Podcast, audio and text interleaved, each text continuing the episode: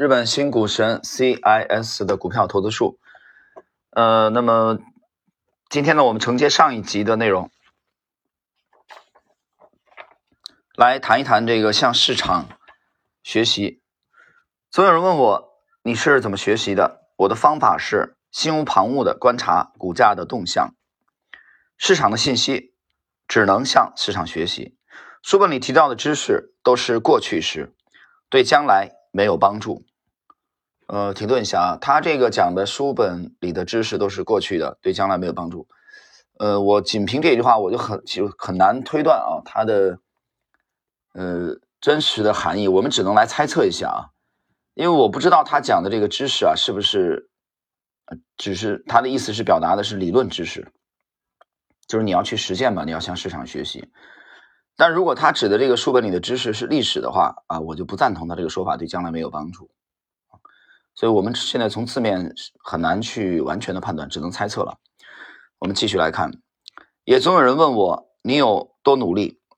半夜三更，如果想知道股价变动的话，我就会起床来看盘，挺努力的。但是我不是勉强的看，而是当做游戏一样看得津津有味。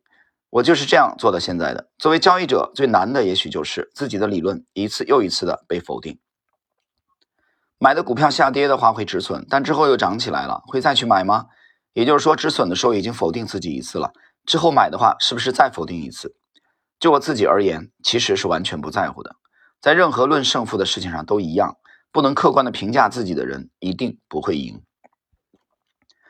除了走出炒股赔钱阴影的时候，我并没有意识到自己在炒股方法上的转变，但是一直不停的向结果学习，每天都会有小的改进。呃，这个话讲的是对的啊，你只要不停的在学习，其实你都会有呃改进。呃，我举个例子啊，就是其实，在解读经典啊，解读经典当中呢，其实有相当一部分内容我之前其实是读过的。啊，有人有人在跟我交流，在微信讲，啊，他说这个这其中包括价值投资的经典啊，包括趋势投资的经典，有相当一部分我之前读过的。那这个过程中你需要去重读它，啊，一种方式呢，其实你就是拿着拿拿着笔然后重读，啊，默默的。另外一种就是比如现在这种解读，那在这个过程中，其实我自己也会得到提升，啊，除了自己的感悟以外，在读的过程中。啊，你在不同的阶段去读同样的书，你的感悟是不同的。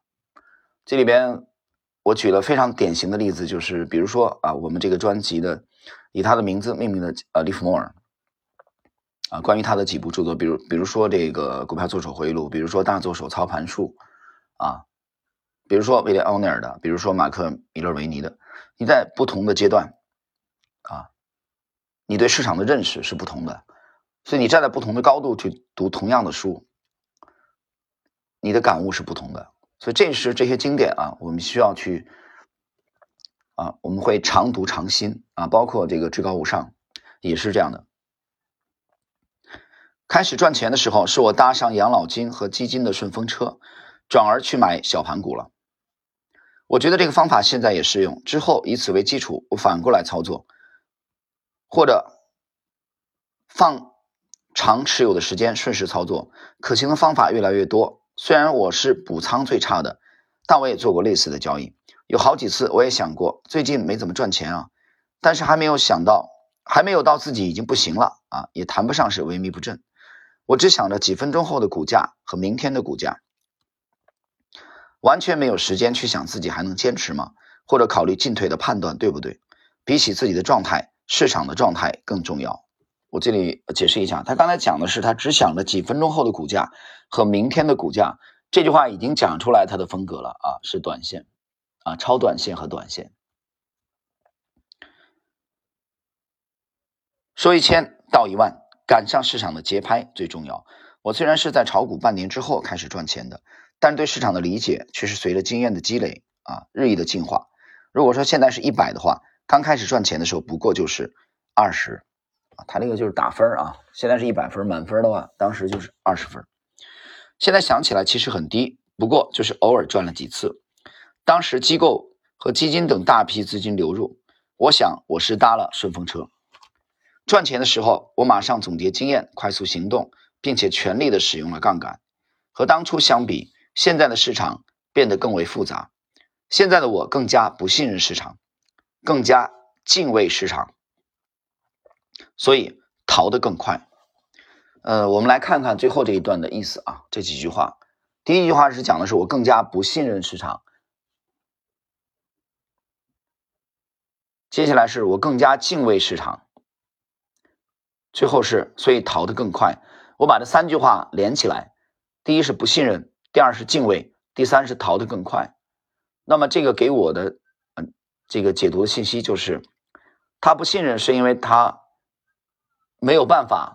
啊，感到无力去掌控这个市场长期的走势，敬畏市场，其实延续了第一层的含义，太复杂了。他自己讲了嘛，现在市场更比以前更复杂，啊，我很难去把握它长期的走势，所以接下来呼之欲出的是第三层意思，最后一句话，逃得更快，逃得更快，在实操当中的意思指的就是啊，短期持有。